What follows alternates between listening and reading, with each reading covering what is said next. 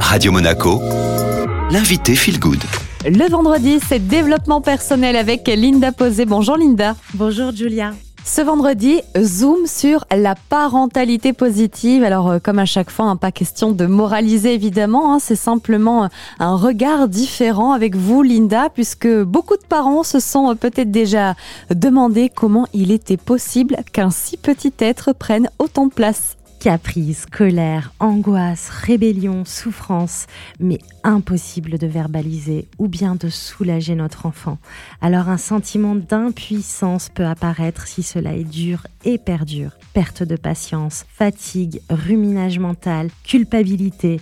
Vous vous heurtez à un mur, vous vous sentez désemparé. On a tendance à associer la colère à un caprice. Et pourtant, le petit enfant environ 2-3 ans jusqu'à 5-7 ans, va traverser de fortes angoisses, inconscientes bien sûr, mais qui font partie du processus de la construction de la personnalité et du psyché. Angoisse de mort, de castration, par exemple. Et cela va se traduire par des attitudes fortes et colériques. L'enfant, donc, Linda, vous le dites, hein, qui passe par euh, plusieurs étapes psychiques au cours de son évolution. Et parfois, c'est difficile de le comprendre parce qu'il n'est pas en âge de verbaliser ou il n'a pas les mots, tout simplement.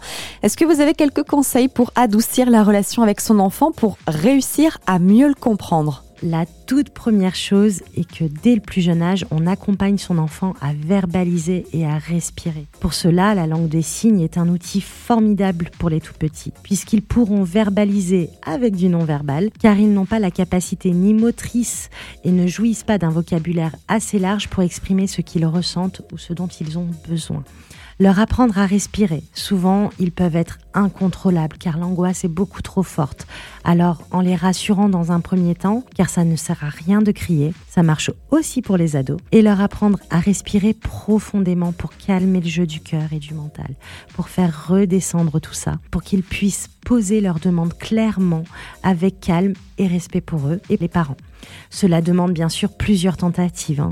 Si l'enfant n'est pas habitué, ça ne va pas marcher du premier coup.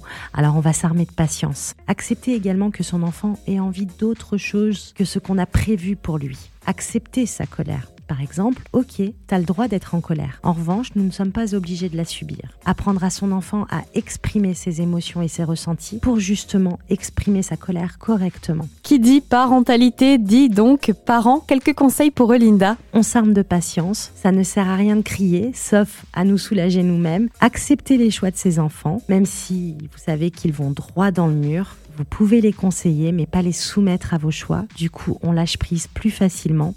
Évitez la surprotection car elle étouffe l'enfant et elle retarde son apprentissage. Parce qu'en effet, c'est dans l'adversité qu'on apprend. Si l'enfant ne vit pas d'échec, eh bien comment peut-il savoir ce qui est bon et juste pour lui? Et surtout, soyez bienveillants envers vous-même. Nous faisons tous du mieux que nous pouvons. Ce n'est pas évident d'être parent. On n'a pas forcément l'enfant qu'on espérait tant. Donc accepter son enfant tel qu'il est, s'accepter soi en tant que parent pour euh, gagner en bienveillance et en sagesse intérieure. Merci Linda, c'était donc la parentalité positive. Vous pouvez euh, retrouver toute cette interview disponible en podcast via Spotify, Deezer ou encore Apple Podcast en tapant tout simplement Radio Monaco Feel Good. Allez, on enchaîne en musique sur Radio Monaco.